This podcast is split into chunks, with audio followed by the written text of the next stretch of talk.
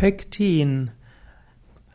Pektin ist ein wichtiger Pflanzenstoff, der für in den Pflanzen verantwortlich ist für Festigung und Wasserregulierung in den Zellwänden.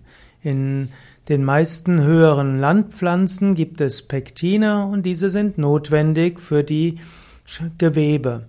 Für den Menschen sind Pektine Ballaststoffe, für Mikroorganismen sind Pektine ein wichtiges Nahrungsmittel. Viele Mikroorganismen sind in der Lage, Pektine in ihren Stoffwechsel zu verwerten. In der Lebensmittelindustrie werden Pektine verwendet als pflanzliche Geliermittel. Und auch als Veganer kann man Pektin bedenkungslos zu sich nehmen. Pektin sind Ballaststoffe vom menschlichen Körper aus gesehen. Sie haben manchmal auch eine darmreinigende Funktion.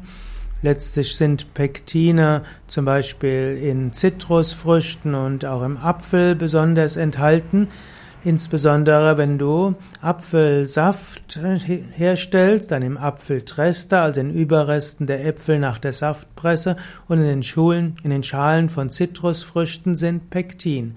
Auch in Rüben ist ein großer Anteil von Pektin. Pektin, also ein guter Stoff, der zum Beispiel auch für Gummibärchen und Konfitüren verwendet werden kann. Pektin ist vor allen Dingen eine gute Alternative zu Gelatine. Gelatine ist meistens aus Schlachtnebenprodukten gewonnen und ist daher weder vegetarisch noch vegan. Natürlich ist im Allgemeinen gut, man nimmt Vollkorn zu sich. Man nimmt also gar keine Gummibärchen und auch keine Konfitüre so sehr zu sich, sondern besser du isst Nahrungsmittel ganz natürlich, also Obst, Gemüse, Salate, Vollkorn und Hülsenfrüchte, vielleicht noch etwas Nüsse und äh, kaltgepresste Öle und so solltest du nicht zu viele Süßigkeiten essen, auch nicht solche mit Pektin. Im All, aber man kann auch Pektine verwenden in der Naturheilkunde.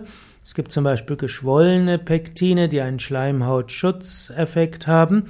Und man kann auch Pektine nutzen, typisch, also in der Wundbehandlung nutzen.